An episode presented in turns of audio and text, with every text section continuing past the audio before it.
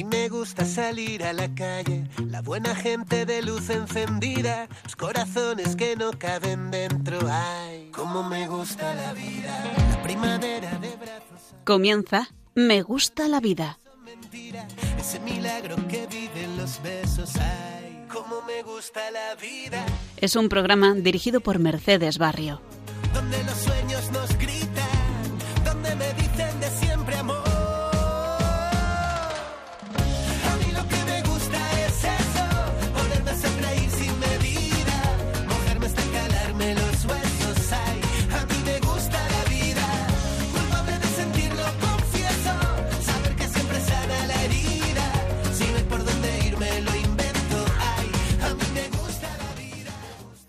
Buenas tardes, queridos oyentes de Radio María. Nos volvemos a encontrar un martes más con todos vosotros en nuestro programa Me gusta la vida. Todo el equipo de voluntarios os queremos dar la bienvenida. En las secciones de coloquio, magisterio y entrevistas, hoy nos acompaña Davinia López. Hola, Davinia. Hola, buenas tardes, Pablo. Víctor Sánchez, ¿qué tal, Víctor? ¿Cómo estás, Pablo? Y quien les habla, Pablo Mariñeso. Y en el control de sonido y dirección del programa, Mercedes Barrio. Queremos saludar igualmente a Irene Lourdes Infantes, eh, Laura Esteban y Patri Bukielska, que son integrantes del equipo de este programa y que nos ayudan con la elaboración de contenidos. Hoy traemos al programa un tema muy interesante, aunque a veces muy controvertido en la cultura de la vida. Se trata del aborto o embarazo en caso de violación. Un supuesto que estuvo en los inicios para la legalización de la ley del aborto y con extremosa fueron entrando en la sociedad supuestos que, que hacían válido y aceptable el aborto. Pero antes de comenzar, vamos a escuchar un testimonio impresionante que va a ayudarnos a meternos de lleno en este tema que hoy nos ocupa. Vamos a escuchar un extracto de un audio sacado de Aguilas Reales Punta Alta, de nadiesomos.org, que es de la doctora Karina Estrella Etchepare. Escuchamos. Me presento como la voz de todos aquellos niños por nacer gestados en ocasión de una violación y que en este momento se los considera pseudo humanos y sin derecho a nacer. Soy la doctora Karina Estrella Chepare, abogada y contadora pública nacional, pero hoy no me presento como profesional, sino que vengo a contarles una historia, la historia de Teresa del Milagro. Teresa del Milagro era una niña que vivía en la absoluta pobreza en la villa Itatí del conurbano bonaerense, junto con su madre y padrastro, ambos alcohólicos.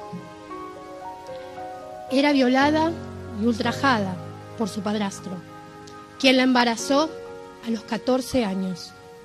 Su madre intentó por todos los medios practicarle un aborto, pero fue inútil. Teresa del Milagro se resistía. El embarazo avanzó y finalmente nació una niña. Su nombre, Karina Estrella, quien hoy les cuenta esta historia. Tal vez mi nombre pueda parecerles extraño y sin embargo simboliza lo que fui para mi mamá biológica, una estrella, una luz de esperanza que la ayudó con el tiempo a volver a apostar a la vida. En un gran acto de amor me entregó en adopción a una familia maravillosa, mis padres, Alicia y Franklin, y mi hermano del corazón, Fran quienes me criaron, cuidaron y amaron inmensamente y forjaron la mujer que hoy soy y que me enseñaron, por sobre todo, a, respetar y amar a mi mamá biológica, a Teresa del Milagro. De adulta, decidí buscar a mi mamá biológica. Ella había formado pareja pero para el momento que la encontré, ella había fallecido. Su pareja, al verme, empalideció, lloraba y ante mi sorpresa me dijo, discúlpame, pero es que sos idéntica a tu mamá. Y allí, ante aquel hombre, comprendí que los niños, fruto de una violación, no tienen la cara del violador, sino que tienen la cara del amor. Y en mi caso, la cara de ella, mi madre biológica. Teresa del Milagro murió amándome y su tragedia de abuso nunca sanó por la ausencia de un Estado que la devolvió luego de parirme con su violador. Habiendo escuchado esta historia, los invito a todos ustedes, si alguien de esta sala se atreve a pararse, a levantar la mano y decirme, mi vida, Karina, vale más que la tuya.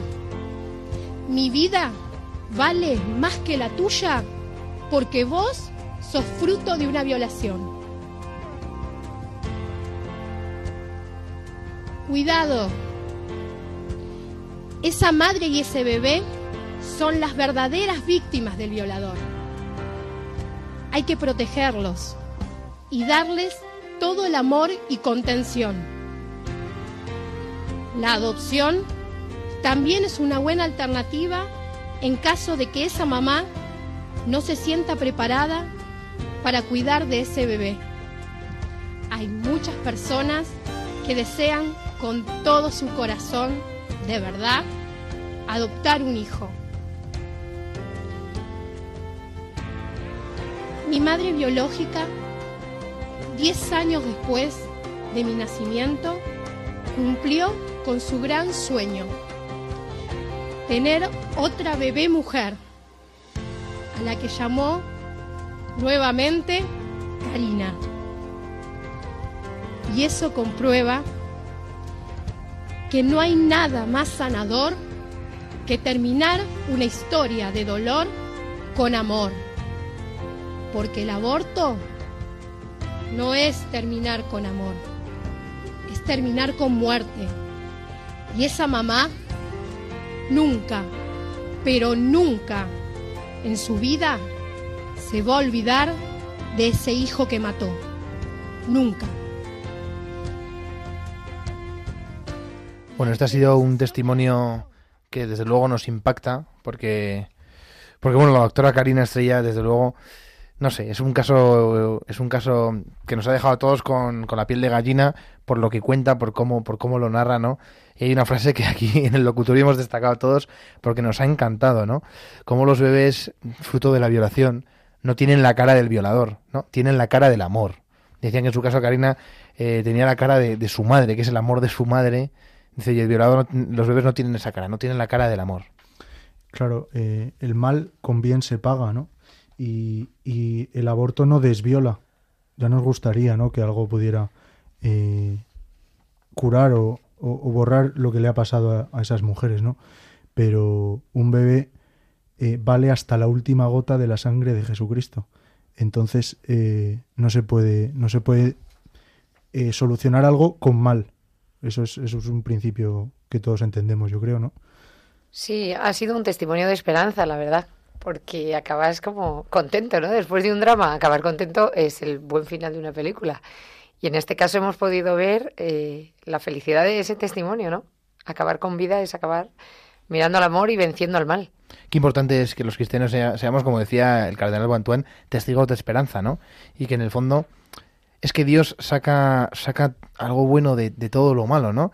Y, de la herida de su cruz brotó el manantial de la vida, pues de un caso de, violación, pues también puede salir este, este testimonio de, esperanza. Fijaros, en un extracto del documento publicado en Aciprensa llamado Embarazos producidos por la violación o incesto, y si es el aborto la solución. El texto nos explica que la tasa de embarazos tras violación es extremada- extremadamente baja por diversas razones. Frente a lo que se piensa, eh, pues estos embarazos tras la violación son muy bajos. Todos los argumentos contra el aborto fundamentados en razones psicológicas son también válidos para los casos de violación.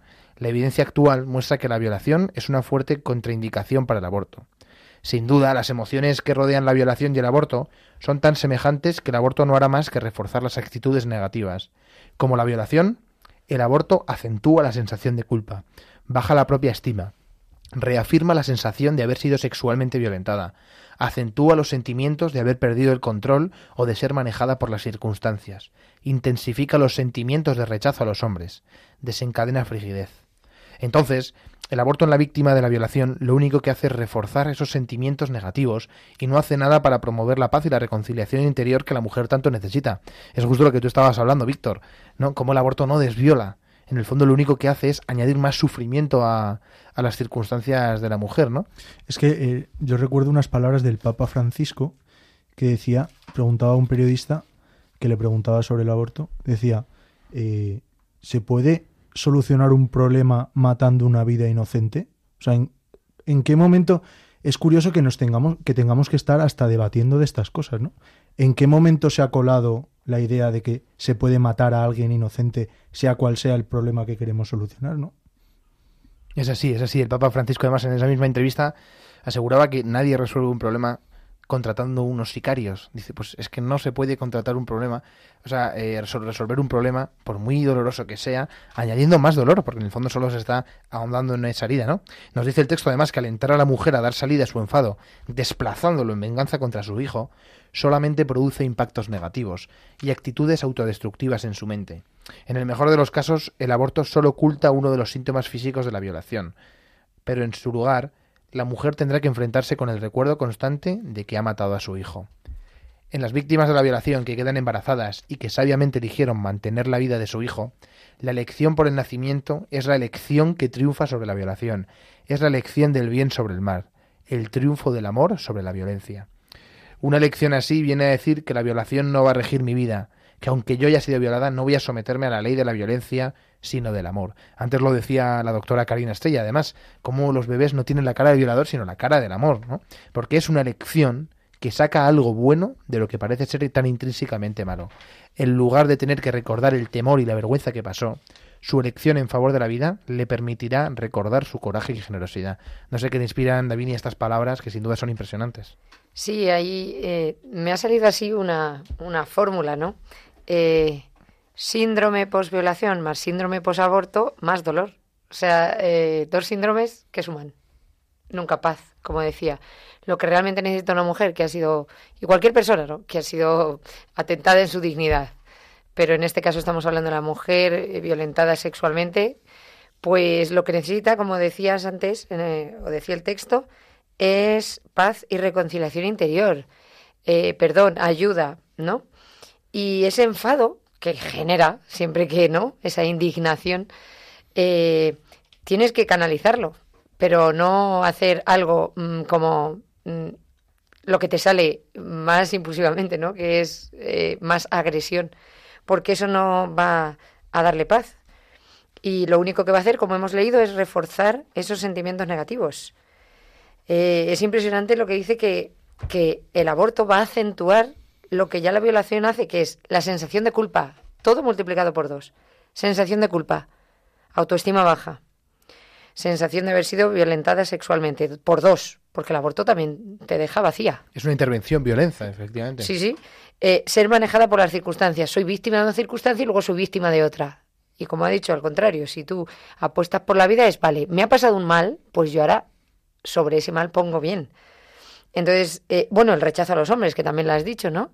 Si un hombre te ha hecho mal y luego mm, es como mm, no buscar una solución, yo tendré que buscar, pues eso, esa reconciliación y saber que, que un hombre malo, pero es que a lo mejor el hijo que te nace, es que, a lo mejor no, lo dicen los expertos, que, que sana todo eso, ¿no? Cuando ves el nuevo rostro, limpias ese rostro de maldad que tienes en tu cabeza. Por eso es muy importante que pongamos bien donde, ha habido mal, ¿no? Y en este sentido, la Iglesia nos da, nos da respuesta a todas estas incógnitas.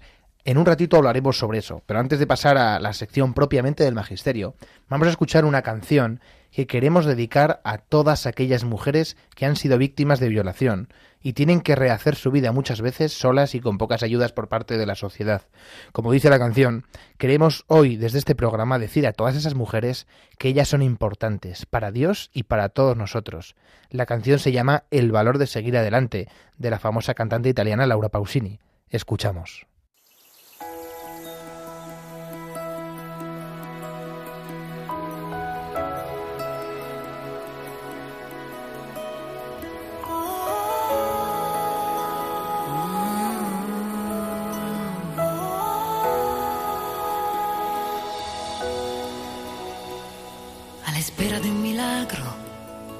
Aunque llegue con retraso.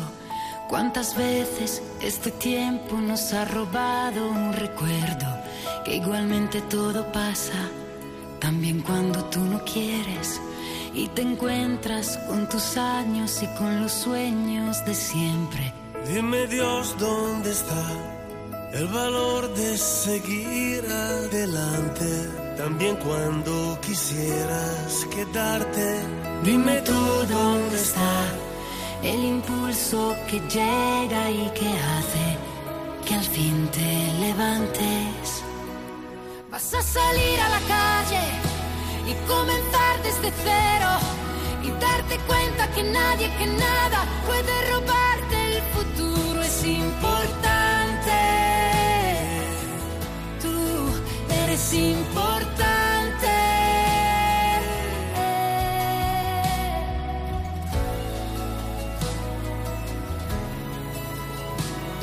Pero en ti debes creer cuando el mundo no lo haga ya. Deja siempre una marca y el amor la recuerda. Que igualmente todo queda, aunque tú no te des cuenta. Estarán en tus ojos las respuestas que esperas. Dime Dios dónde está. el valor de seguir adelante, también cuando. Dime tú dónde está el impulso que llega y que hace que al fin te levantes. Vas a salir a la calle y comenzar desde cero y darte cuenta que nadie, que nada puede robarte el futuro. Es importante.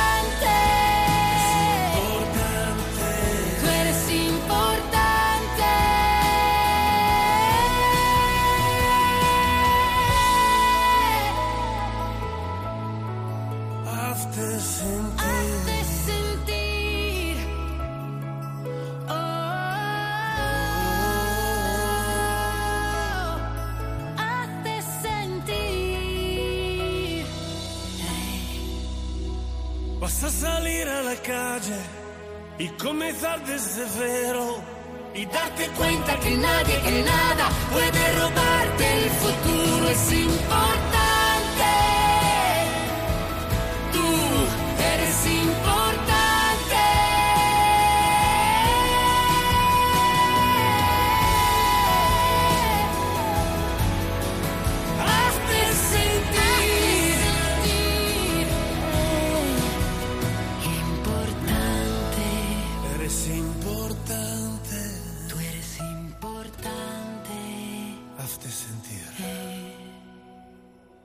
Pues tras esta canción de Laura Pausini, comenzamos esta sección con un fragmento del documento Aborto, 100 cuestiones y respuestas del Comité para la Defensa de la Vida de la Conferencia Episcopal, que dice así. El aborto, tras una violación, se le ha dado el nombre de aborto ético, por los que consideraban que el aborto provocado en estos casos era éticamente admisible.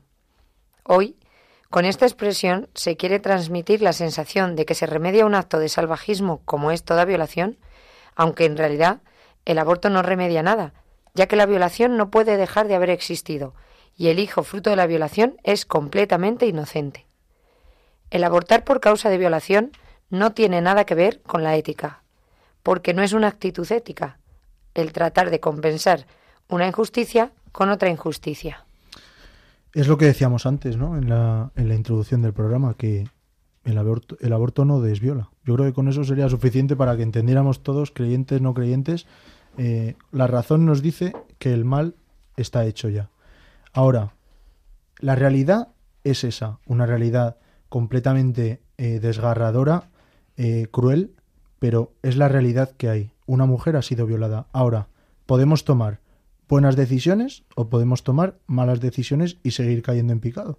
Entonces, aceptemos la realidad, tratemos de combatirla y de prevenirla con todas nuestras fuerzas, como es lógico, porque es una lacra de la sociedad, pero a partir de ahí, ¿qué podemos hacer para salir, salir adelante con los medios que hay, con los medios económicos, asociaciones, poniendo todos nuestro granito de arena? Hmm. Eh, Sí, aquí eh, en estos casos lo único malo que hay es el acto de la persona que ha violado. Y en todo caso habría que ir al responsable de eso, buscar hacer o buscar medios para atajar por ahí el mal. Pero como dice el texto, clarito y corto, eh, el aborto no remedia nada, porque el fruto, hijo, fruto de la violación, es inocente. Yo cuando hablo así con algunas jóvenes, que es lo primero que te sueltan, y cuando violan, yo le digo, ¿qué culpa tendría yo si mi padre es un sinvergüenza? Quiero decir, muchos de nosotros le he dicho, tal vez hemos sido concebidos por un padre que tal vez ni deseamos tener. En el fondo, ¿no? Que es malo o que ha hecho algo mal. Sin embargo, yo soy independientemente de eso. Mi existencia no. O sea, eso ha sido el medio que Dios ha permitido, no ha querido, claro, pero ha permitido y ha deseado que, que esta sea mi realidad y a partir de ahí yo puedo pues puedo seguir adelante, ¿no? Y, ser yo misma y tener mi misión en el mundo. Bueno, fijaros, es que hasta tal punto, antes decíamos que Dios saca eh, bien del mal, ¿no?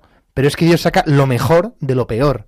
O sea, de la dignidad perdida que, que hay en una violación, Dios crea un fruto que es mayoritariamente digno, es lo más digno del mundo, ¿no? Entonces Dios, de la pérdida de la dignidad de la mujer, Dios crea el ser más digno del mundo, ¿no? Entonces fijaos qué buen fruto sale de, esa, de esa violación. Y fijaros, a mí de este párrafo lo que más me llama la atención es de este retorcimiento eh, léxico que utiliza la gente partidaria del aborto. Se ha llegado a considerar al asesinato de un niño como aborto ético. Pero qué oxímoron es este, pero ¿cómo puede ser ético el aborto? Es que no existe, ¿no? El aborto ético en el fondo es un asesinato inmoral y es que no hay otra forma de no hay otra forma de decirlo, ¿no? Entonces, si os parece, podemos seguir con este documento Aborto 100 cuestiones y respuestas del Comité para la Defensa de la Vida de la Conferencia Episcopal Española, que dice así. No existe ninguna razón con fundamento biológico o médico para que el aborto deliberado por causa de violación no sea punible antes de los tres meses de gestación, y sí lo sea después de ese plazo. Únicamente ocurre que la realización del aborto es más fácil y ofrece menores riesgos para la madre cuanto más pequeño sea el hijo en el útero materno. La práctica de abortos legales fundados en la causa de violación es sumamente rara, porque es muy infrecuente que de una violación se siga un embarazo. Además, frente a lo que se dice continuamente, ¿no es mejor evitar que nazca un niño llamado a tener una vida disminuida con grandes sufrimientos, tanto para él como para su familia? El pensar de esta manera conduce a la aberración de suponer que dar muerte a un ser humano en determinadas circunstancias es hacerle un favor. La muerte como remedio va directamente en contra no sólo de los más elementales planteamientos humanitarios, sino también del sentido común. Bueno, pues vaya párrafo. La verdad es que aquí habría que agradecerle a la conferencia episcopal su claridad, porque es que de verdad este documento es una bendición, porque además eh, recomendamos a todos los oyentes, porque aquí estamos leyendo solo un fragmento, son 100 preguntas con su respuesta bien explicadas, y en todas la conferencia episco- episcopal explica con una claridad eh, pues cristalina la que es la, la- la verdad de la vida. Fijaos, aquí pone, eh, dice la conferencia que únicamente ocurre que la realización del aborto es más fácil y ofrece menores riesgos. Yo diría más fácil y más barato. ¿no? Muchas veces lo hemos hablado aquí como la eutanasia, como el aborto, se ocurren como, pues, porque es mucho más barato eliminar la vida humana que cuidarla, que atenderla, que desarrollarla, que protegerla, evidentemente. Y sin embargo, aun siendo mucho más barato, ¿cuánta gente se está lucrando de esta, como del crimen de un violador? Hay empresas, hay abortorios que se lucran en España y hay una industria del aborto eh, tras, tras de, que se aprovechan de mujeres que han sido violadas. Entonces, como en el fondo, no solo hay que elegir lo más caro, que es eh, acoger la vida, sea caro o sea barato, es que da igual, hay que coger la vida siempre, ¿no? Sino que también hay que denunciar esta industria que se está lucrando de- del sufrimiento de muchas mujeres. Totalmente, yo recojo el testigo, eh, Pablo, de lo que decías de la verdad. Eh, la verdad os hará libres, ¿no? Vuelvo a lo que a lo que comentaba antes sobre la realidad, sobre aceptar la realidad que hay. Eh, hay veces que las palabras pueden sonar un poco duras a primeras, ¿no? Sobre todo en la sociedad que tenemos, que somos todos un poco sensiblones de más. Pero, en general, como todos tenemos sentido común, la verdad nos entra y la entendemos fácil. Cuando, cuando se nos presenta y la queremos aceptar, la entendemos todos fácilmente. Vuelvo a decir, me parece increíble que tengamos que estar aclarando esta serie de cuestiones que son básicas. O sea, en ningún momento se puede matar a alguien por, por un crimen que no ha cometido, ¿no?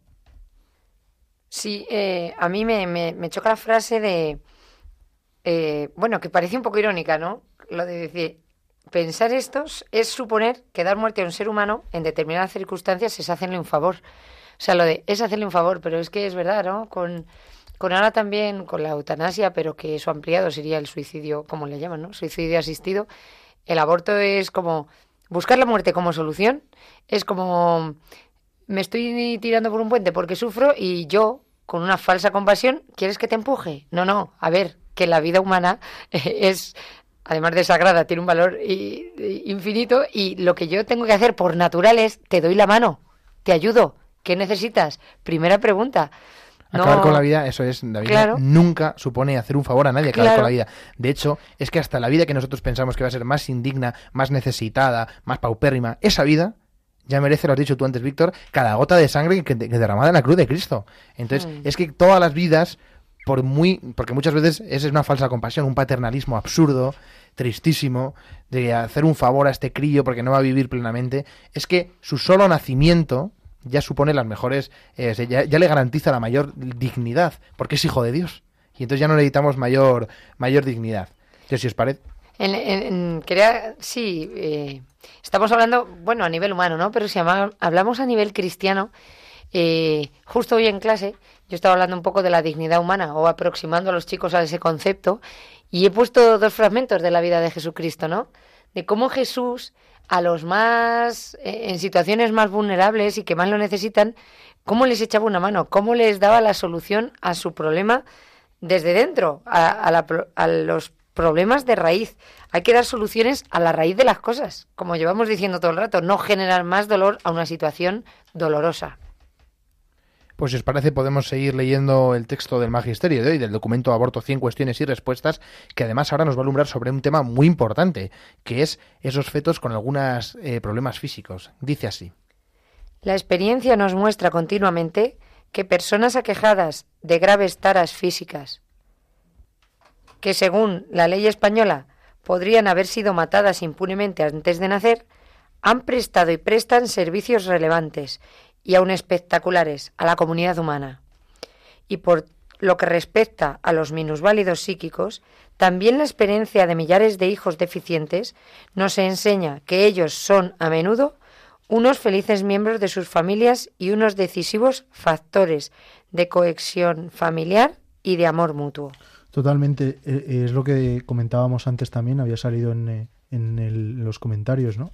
Cómo un hijo a veces puede hacer de salvador ¿no? de, la, de la familia, ya sea reestructurando una familia, como nos decía, eh, como nos decía la doctora eh, Katrina, eh, Karina, o, o, ya sea uniendo más a los, a los, a los progenitores, dando una- un nuevo sentido a la vida, haciendo empezar de cero con, con ilusión. ¿A quién no se le ilumina la cara con una sonrisa cada vez que ve a un niño, ¿no? Más a una madre.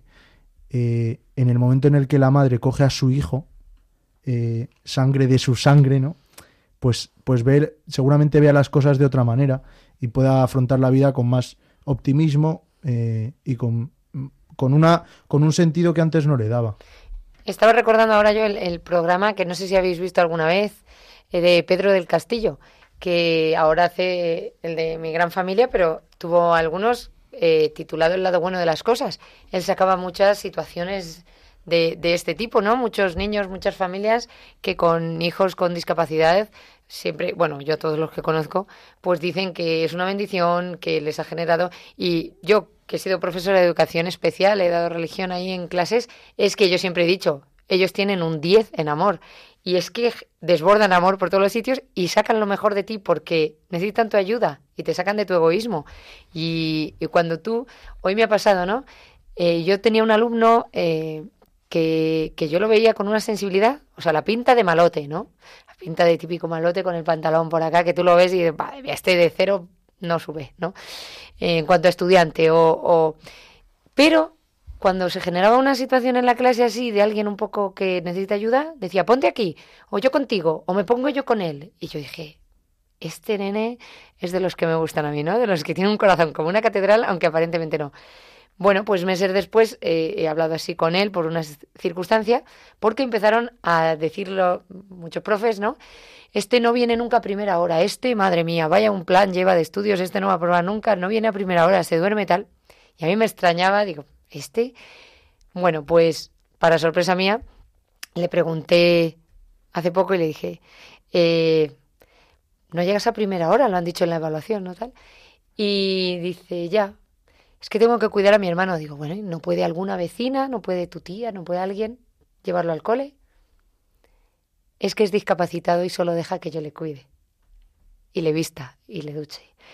Entonces ahí me respondía mi primera pregunta cuando lo conocí. Esa sensibilidad que tenía este chico que por contexto te parecía un malote, eh, doy, vamos, pongo la mano en el fuego, que es por ese cuidado, por esa sensibilidad que su hermano con discapacidad le ha generado, que es lo que dice este fragmento, ¿no? Por una parte, que son factores de cohesión familiar y por otra, que muchos han prestado servicio a niños que hubieran sido adoptados. Cristiano Ronaldo es uno de esos casos. a su madre pobre que quería abortar le está ayudando mucho. Y nos hubiéramos quedado sin unas cuantas Champions, desde luego. Así que no, pero es verdad que son testimonios impresionantes y como los renglones torcidos de Dios siempre nos, nos sorprenden constantemente. Pues vamos a terminar estos comentarios y tertulia con la canción Héroe de María Carey en su versión en castellano. Es una preciosa canción que nos ayuda a mirar más allá de los problemas y las circunstancias que nos deparen en la vida. Escuchamos.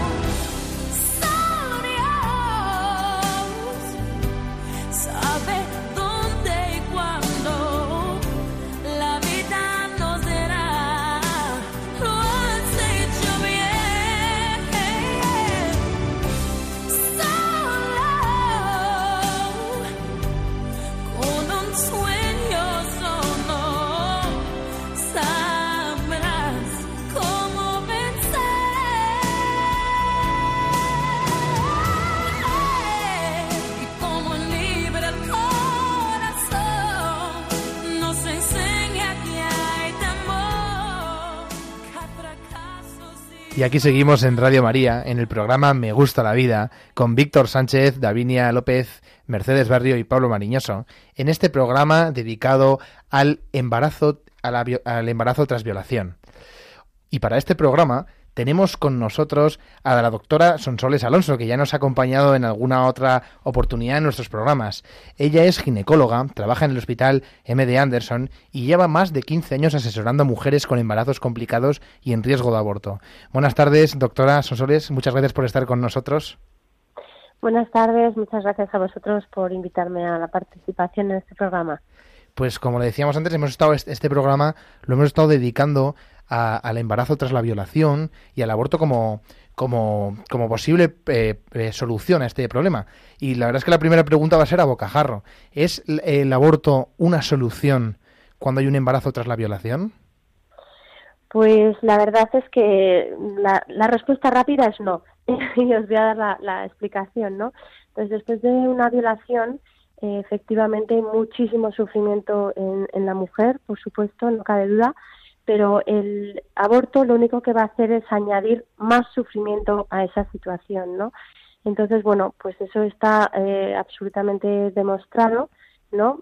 Primero, en cualquier mujer que se, en la que se decide realizar un aborto, eh, va a tener un síndrome posaborto, ¿no? Eso está clasificado en, en el Código Internacional de Enfermedades y en, en la clasificación de enfermedades psiquiátricas, ¿no? Es como un síndrome postestrés que puede aparecer de forma aguda después de la práctica de un aborto o crónica a lo largo de, varios años, ¿no? Entonces, una mujer que ya ha sufrido el trauma de una violación, sufrir el trauma de un aborto, lo único que hace es añadir eh, dolor, sufrimiento eh, a esa situación, ¿no? Antes leíamos en el programa, eh, doctora Sonsoles, que la práctica de abortos legales en, casa, en causa de violación es sumamente rara porque es muy frecuente que se dé eh, un embarazo eh, tras la violación.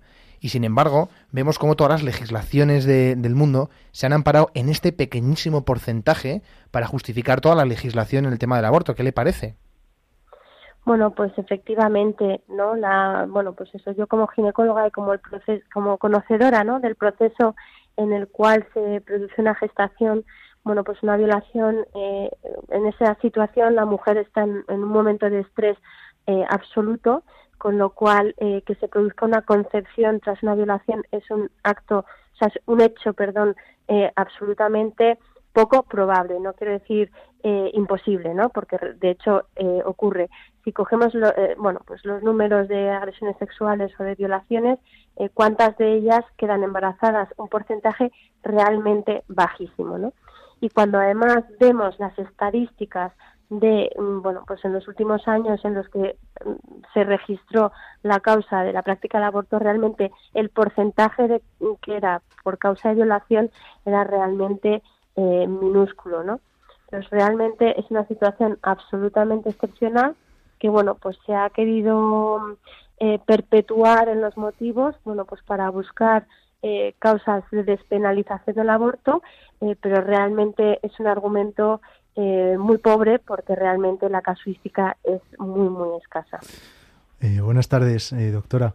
Yo, bueno, soy estudiante de medicina y me interesaba especialmente una pregunta, porque a lo largo de la carrera hay varias asignaturas que hacen mucho hincapié en eh, cómo abordar psicológicamente en la relación médico-paciente en la, en la entrevista. Le quería preguntar eh, ¿qué, método usa usted, cómo, cómo, cómo aborda esa situación cuando una paciente eh, destrozada eh, llega a su consulta ¿Qué es, ¿Qué es lo que usted le dice? ¿Qué hace para intentar eh, animar a esa persona, levantarla eh, anímicamente para luego poder eh, explicarle todos los datos científicos?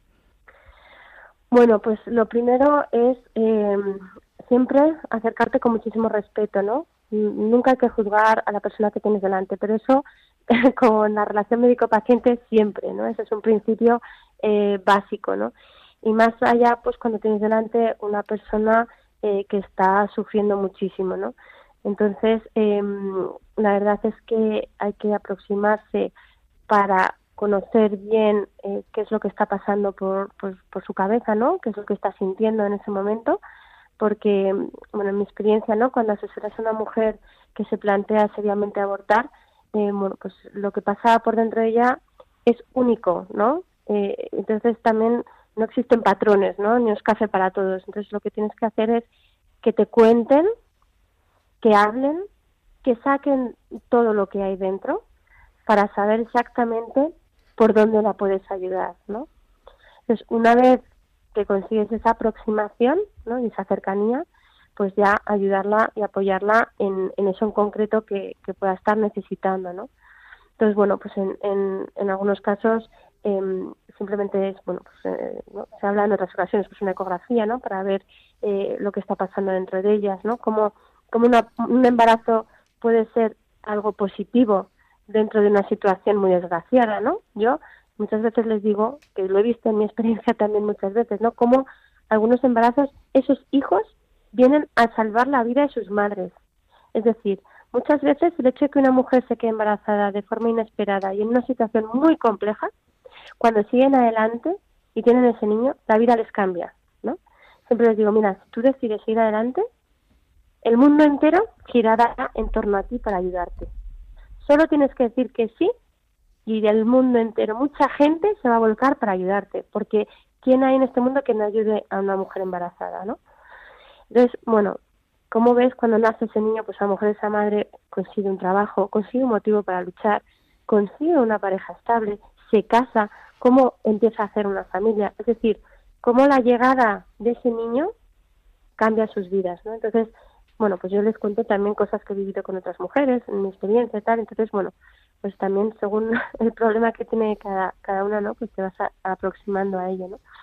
Y luego, pues en el caso de violación en concreto, yo no he tenido ninguna paciente eh, que haya sufrido una violación en la que yo la he visto embarazada. Sí que he visto casos mm, en un contexto de violencia doméstica. Entonces, bueno, pues lo mismo que decía, ¿no? Como a veces eh, ese niño llega pues para cambiar su vida, ¿no? O, pues, o para romper esa relación y empezar de cero, o para que reciban toda la ayuda de especialistas y rehacer esa, esa pareja, ¿no?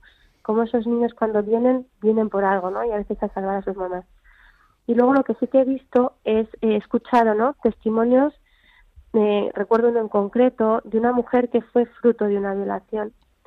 Ella eh, fue adoptada, es decir, su madre cuando se quedó embarazada decidió seguir adelante y la dio en adopción, ¿no? Entonces, bueno, pues ella contaba su experiencia y su inmensa gratitud a su madre por haber seguido adelante con el embarazo, ¿no? Entonces, como muchas mujeres en esos casos de crisis eh, de violencia, ¿no? De ser violación, agresiones sexuales, violencia doméstica, como dicen, bueno, yo soy adelante y veo a mi hijo en adopción, ¿cómo va a sufrir, no? Eh, sabiendo, pues, a lo mejor cómo, cómo ha sido todo o por qué. Pues, no, es que eso, al final, cuando uno sabe de dónde viene, lo único que es, es que agradece su vida, ¿no? Agradece que su madre fuera generosa y siguiera adelante y le regalara una vida, ¿no? Bueno, esto es un poco en mi experiencia en estos años, ¿no? De asesoramiento a mujeres. Bueno, doctora, vaya, vaya testimonios más impresionantes. Eh, otra pregunta que se me viene a la cabeza eh, es, eh, ¿qué le diría usted a los jóvenes eh, de hoy en día? Porque obviamente la mejor manera de evitar el aborto es prevenirlo, ¿no? Concienciar a la gente antes de, tener que enfrentarse a esas, a esas situaciones. ¿Qué es lo primero que le diría usted a un joven, a una joven o a una pareja, a unos novios, para convencerles? ¿Qué es lo primero que a ellos les llega para convencerles de que si en el futuro se encuentran con esa situación, eh, lo, lo incorrecto sería el aborto? O sea, ¿cómo convencería usted a, a los jóvenes? Bueno, eh, esto es una, un tema muy interesante, ¿no? Porque yo creo que eh, efectivamente la prevención del aborto eh, empieza antes de encontrarte en esa situación, ¿no? Entonces yo abordaría esto cuando dices voy antes, ¿no? Voy unos años antes de verme en esta situación, desde dos puntos de vista. Uno, la formación en, en lo que es la gestación, el desarrollo embrionario, eh, es decir, cualquier persona que empiece a tener relaciones sexuales tiene que saber qué es un embarazo, qué supone estar embarazada de un mes y medio, de dos meses, de tres meses, es decir, que una mujer cuando se queda embarazada y tiene un test de embarazo positivo en la mano, eh, o una chica joven, tiene que saber qué es lo que hay dentro de ella, ¿no? Y eso empieza en los colegios, ¿no? Me da igual que sea en la clase de ciencias, que sea en un curso de bioética eh, que se haga en el colegio, da igual, ¿no? Y la importancia de que eso, lo que, lo que hemos dicho otras veces, ¿no? Es un ser humano irrepetible, único en la especie, ¿no? Entonces, em, eso es formación, ¿no? Eso es lo más importante en ese punto de vista. Y luego, entonces, cualquier mm, pareja, mm, aunque sean jóvenes, que se vean en una situación de un embarazo inesperado, eh, sepan que lo que hay dentro de ellos, lo que es fruto de esa relación, es un ser humano, ¿vale? Eso es lo primero, ¿no? La visión científica y antropológica de lo que hemos sido todos, ¿no? Embriones y, fetos. Y luego otra que es la educación sexual y afectivo y afectiva. Esto es un tema fundamental en el que hay que trabajar desde la adolescencia, ¿no? Es decir, eh, y esto yo se lo digo a mis chicas jóvenes en la consulta, como, oye, cuando empiezas a tener relaciones sexuales tienes que saber qué estás haciendo. Esto no es un juego, esto no es una diversión, no, esto es un tema muy serio. Y si tú empiezas a tener relaciones sexuales tienes que ser consciente de las consecuencias que esto tiene. Es decir, puede haber una gestación, un embarazo inesperado, puede haber una enferme- enfermedad de transmisión sexual grave, puede haber muchas cosas, ¿no?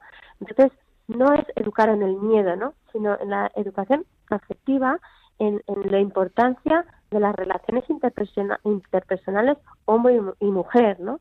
La importancia del noviazgo, de cómo se hagan las cosas, pues eh, cómo vas a crear algo realmente sólido para el futuro, ¿no? Y bueno, por supuesto, de- ya entrando, estamos en Radio María, ¿no? Pues cómo la relación hombre y mujer mm, pues tienen un contexto, ¿no? Que es para la procreación y dentro del matrimonio.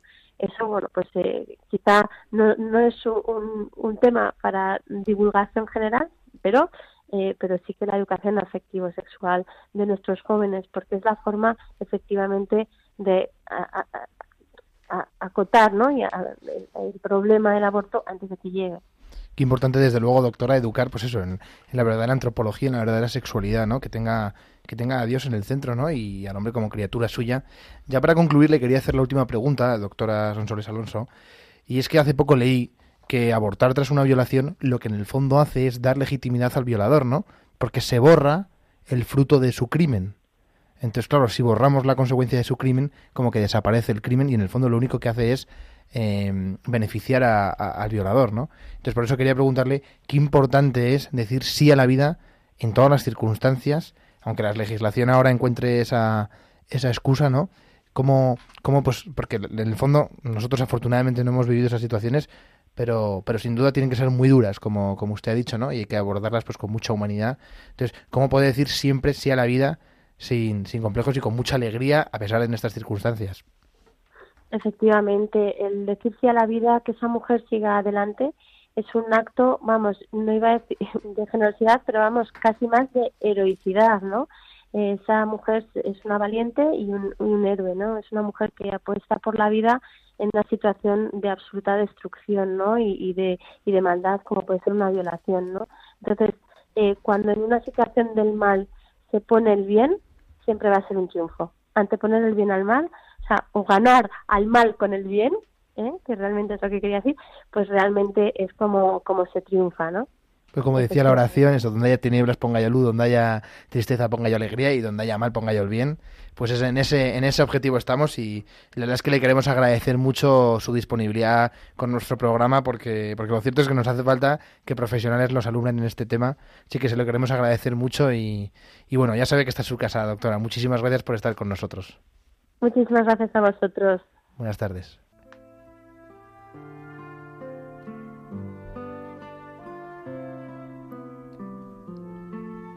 Y ya para finalizar este programa, nos disponemos a hacer unos minutos de oración, como es costumbre. Hacemos silencio en nuestro interior y rezamos.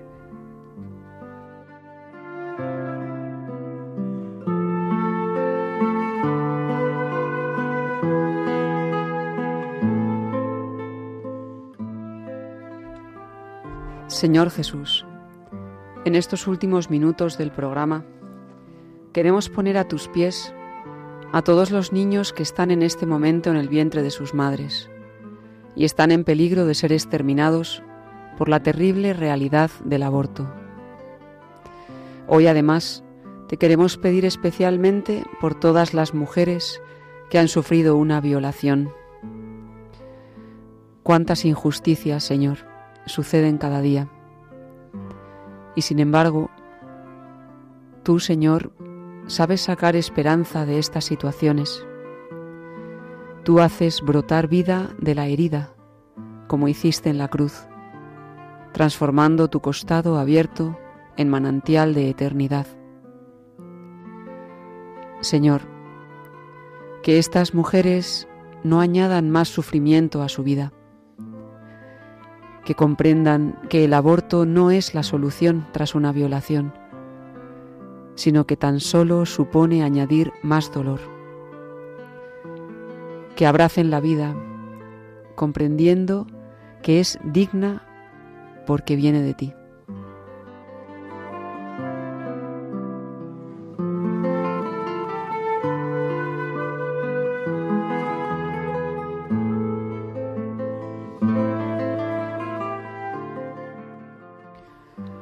Tu sagrado corazón confiamos a todos los niños que están en periodo de gestación y a sus madres y padres. A tu corazón confiamos a los profesionales de la salud, que como la doctora Sonsoles luchan por defender la vida con su profesión médica. Y a tu corazón confiamos a las personas que trabajan en centros abortistas. Señor, míralos a todos, míralos con tu misericordia Mira también a nuestros políticos y legisladores, que no se amparen en excusas sin fundamento ni en pretextos injustificados, que sepan estar a la altura de la vida y no antepongan el aborto al nacimiento, el sufrimiento a la alegría, la muerte a la vida.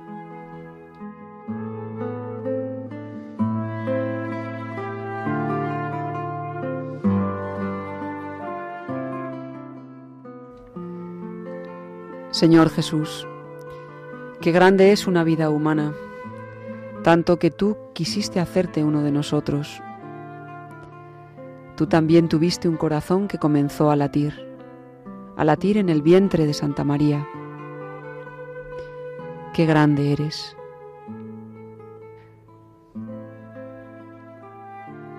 Señor, corazón de Jesús, Señor de la vida, haz nuestro corazón semejante al tuyo.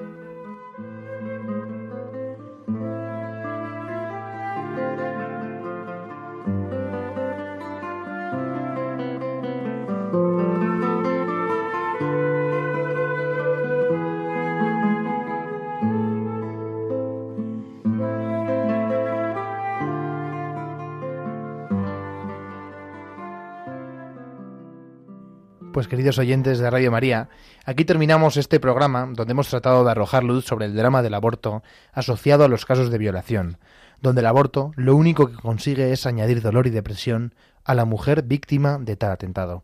Queremos dar las gracias a la doctora Sonsoles Alonso por su testimonio, así como a la doctora Karina Estrella por su testimonio de vida y esperanza como fruto de una gestación dada tras una violación. Damos también por último las gracias a todos los que forman parte de este equipo y que han hecho posible este nuevo programa. Ponemos a su disposición para comunicarse con la dirección de este programa Me Gusta la Vida un correo electrónico que es me gusta la vida. Me gusta la vida arroba radiomaria.es. También pueden contactar con nosotros mediante las redes sociales o bien por correo postal dirigido a nuestro programa Radio María, Paseo Lanceros número 2, 28024 Madrid. Y les recordamos que pueden volver a escuchar el programa o recomendarlo a algún conocido a través del podcast de la página web www.radiomaria.es o pedirlo en CD para recibirlo en casa. Pues así es, Dios mediante, nos despedimos hasta el próximo programa, que será dentro de 15 días, específicamente el día 26 de julio, que es día grande en la iglesia porque es festividad de San Joaquín y Santa Ana. Así, nos veremos en el próximo programa de Me Gusta la Vida. Muy buenas tardes, muchas gracias y hasta pronto.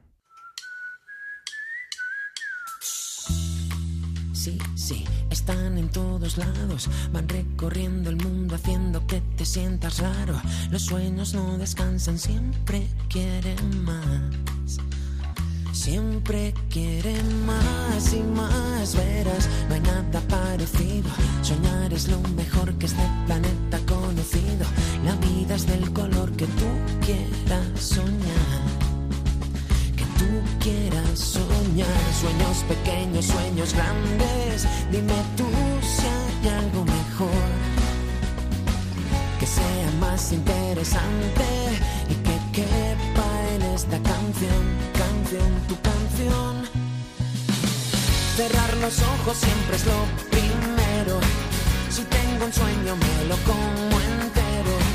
Así se cumple, ya no puede escapar. Esa es la verdad, eso es lo que